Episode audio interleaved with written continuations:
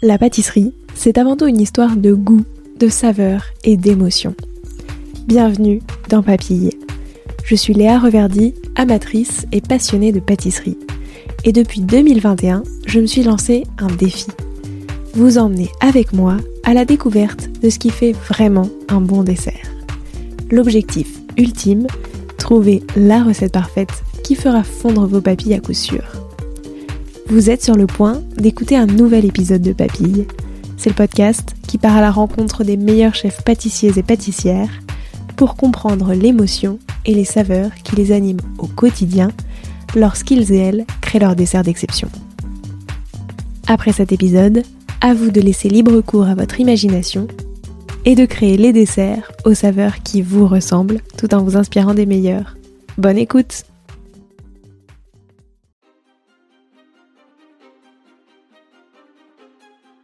Bonjour Avant de commencer, je vous souhaite une merveilleuse année 2024 à tous les gourmands et gourmandes, qu'elle soit remplie de nouvelles saveurs et découvertes délicieuses. À tous les créatifs et créatives, qu'elle soit pleine d'imagination, d'innovation et d'idées extraordinaires. À tous les passionnés, qu'elle vous permette de réaliser tous vos rêves, même les plus fous. Et pour bien commencer l'année, je vous propose jusqu'à samedi une petite semaine de galettes. Au programme, présentation de galettes de chef, histoire de galettes et tutti quanti. Et pour commencer notre semaine, je vous propose donc d'écouter l'histoire de la galette des rois. L'histoire de la galette des rois remonte à des traditions anciennes et a évolué au fil des siècles pour devenir l'une des spécialités incontournables des festivités de l'Épiphanie en France. Si l'Épiphanie rend hommage à l'arrivée des rois mages à Bethléem, la tradition de la galette n'est, elle, pas liée au christianisme. Les racines de la galette des rois plongent dans les rites païens liés au solstice d'hiver. Chez les Romains, une fève était cachée dans une galette lors des fêtes saturnales et celui qui la trouvait était couronné roi d'un jour. À l'époque, cette journée était très spéciale puisque même les esclaves étaient invités à partager un gâteau avec les Romains, et s'ils tombaient sur la fève, ils devenaient eux aussi princes des Saturnales et avaient le droit d'obtenir tout ce qu'ils souhaitaient pendant une journée. Et à cette époque-là aussi, la tradition voulait que le plus jeune de l'assemblée choisisse à qui ira la prochaine part en allant sous la table.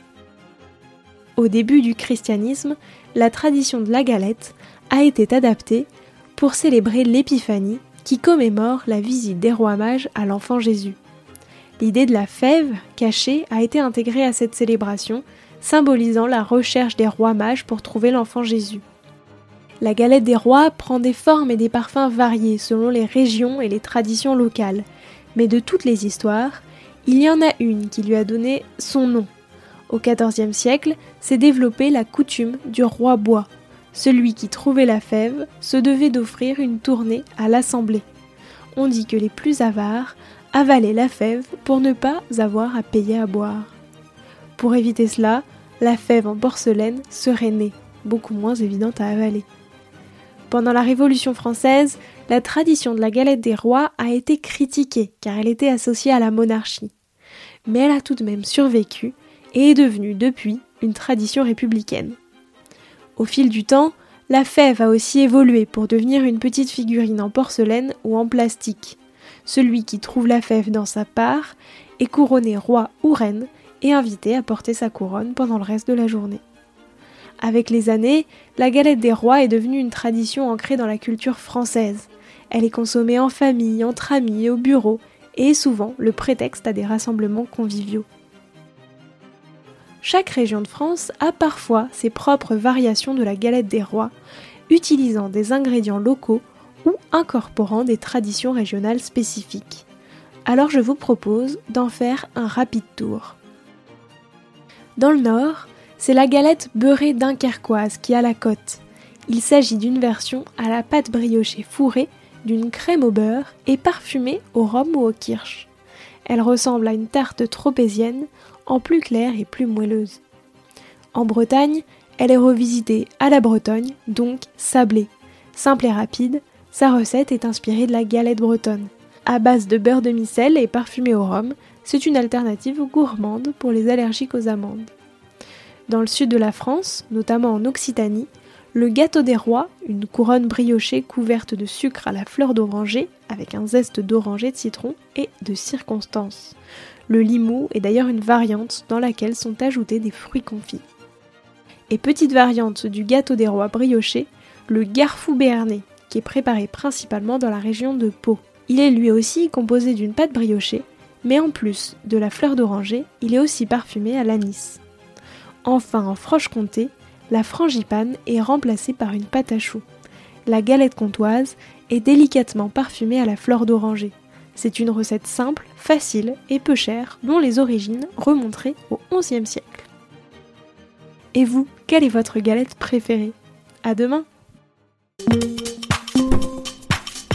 Alors, quel sera votre prochain dessert?